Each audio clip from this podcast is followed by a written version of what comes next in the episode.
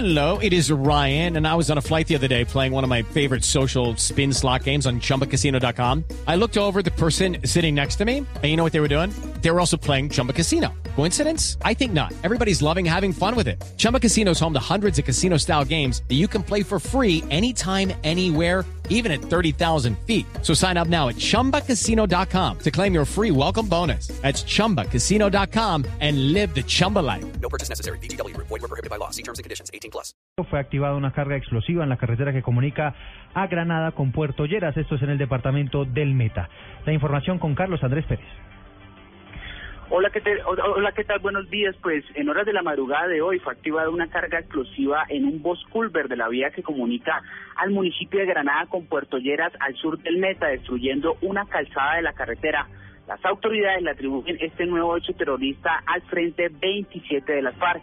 En este momento eh, la carretera se encuentra habilitada por un solo carril, lo que ocasiona congestión vehicular en este sector del departamento del Meta. Las autoridades también adelantan un dispositivo para dar con los responsables de este nuevo atentado en el departamento del Meta. Carlos Andrés Pérez, Blue Radio. 9 de la mañana, cuatro minutos. Hay dos personas muertas por un accidente de tránsito en carreteras del Atlántico. Diana Comas. Se trata de dos mujeres quienes murieron en el aparatoso accidente de tránsito ocurrido en la vía al mar a la altura del municipio de Puerto Colombia, en el área metropolitana de Barranquilla.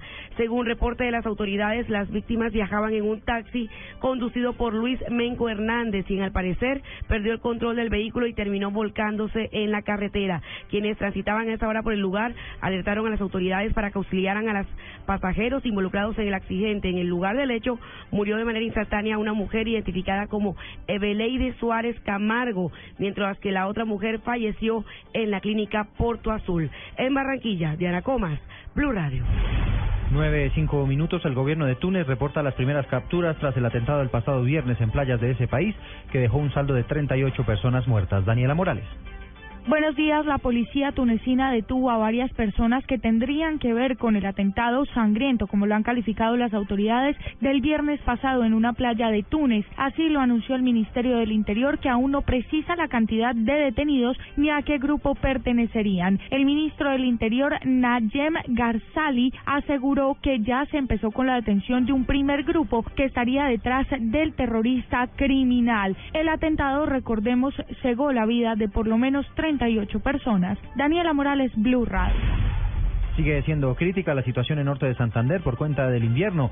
Cerca de 100 familias tuvieron que ser trasladadas a albergues temporales por el desbordamiento de dos quebradas. Información a esta hora desde Cúcuta, Juliet Cano. 180 familias en Chitagá permanecen en albergues temporales tras la creciente de dos quebradas. También se han registrado avalanchas por las fuertes lluvias que se han llevado varias viviendas, lo que ha provocado una emergencia en esta zona del departamento. Desde la Oficina de Gestión de Riesgo de Desastres Departamental se han llevado frazadas y colchonetas, además de otros elementos para las familias afectadas. Norela Arenas, coordinadora para la gestión de riesgo de desastres en norte de Santander. Están bajando cargadas y que el alcalde vio necesario evacuar a las familias que están cerca de eh, tiene 40 familias en un alojamiento, tiene 40 en otro, en total son 180 las que tiene de manera preventiva. La situación se agudiza en los municipios de La Bateca, Toledo, Chitagá y Cácota que se encuentran sin electricidad por las afectaciones a las redes que han provocado las fuertes lluvias. Desde Cúcuta informó Juliet Cano, Blue Radio. Juliet, gracias. Hay 83 familias desplazadas en medio de una disputa territorial indígena en la serranía del Perijá. Martín Mendoza. Alrededor de 83 familias indígenas huihuas se encuentran en precarias condiciones en el municipio de Becerril, departamento del Cesar, luego de ser desplazadas por los indígenas yupas de la serranía de Perijá. El personero de Becerril, Juan Pizarro, explicó que por temor a una confrontación, los huihuas abandonaron las 1.142 hectáreas que les había adjudicado el INCORA en territorio de los yupas. No, el día 18 de junio del, presente año, los yupas le dieron un plazo de un mes a la etnia Huigua para que saliera del resguardo Campo Alegre, eh, ubicado en la serranía del Perijá, que, manifestando que es territorio ancestral yupa y que deberían salir de ahí. Los indígenas desplazados piden ayudas humanitarias y atención en salud, teniendo en cuenta que cinco niños ya presentan alto grado de desnutrición. Desde Valledupar, Martín Mendoza, Blue Radio. Blue Radio, la radio de...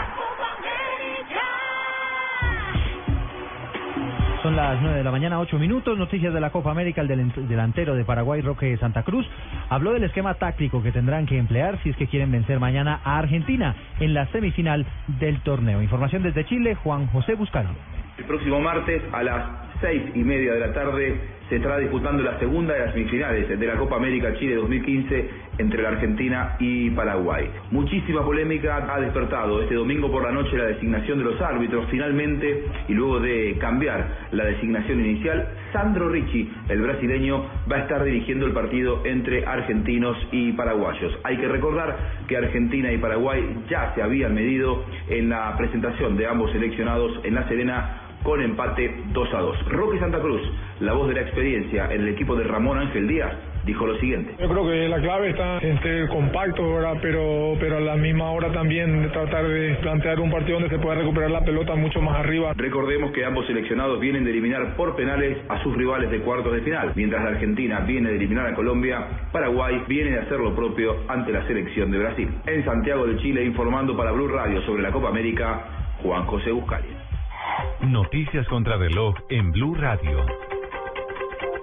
Ahora son las 9 de la mañana, 9 minutos. Noticia en desarrollo. El Ministerio de Justicia de Egipto ha confirmado hace algunos minutos que el fiscal general de ese país falleció por la gravedad de las heridas que sufrió durante un atentado en su contra con explosivos en el Cairo. Los médicos aseguran que murió por una incontrolable hemorragia interna. La cifra que es noticia hasta ahora tiene que ver con la pobreza en Venezuela. Según dice la CEPAL, aumentó en un 31 punto un 32.1% durante el año 2013, sobre todo impactada por una desbordada inflación en el último año que fue del 64%. Estamos atentos porque la canciller alemana Angela Merkel dijo que um, está abierta al diálogo con Grecia únicamente si el referendo durante este referendo los ciudadanos deciden seguir recibiendo las ayudas del Banco Central Europeo bajo ciertas condiciones.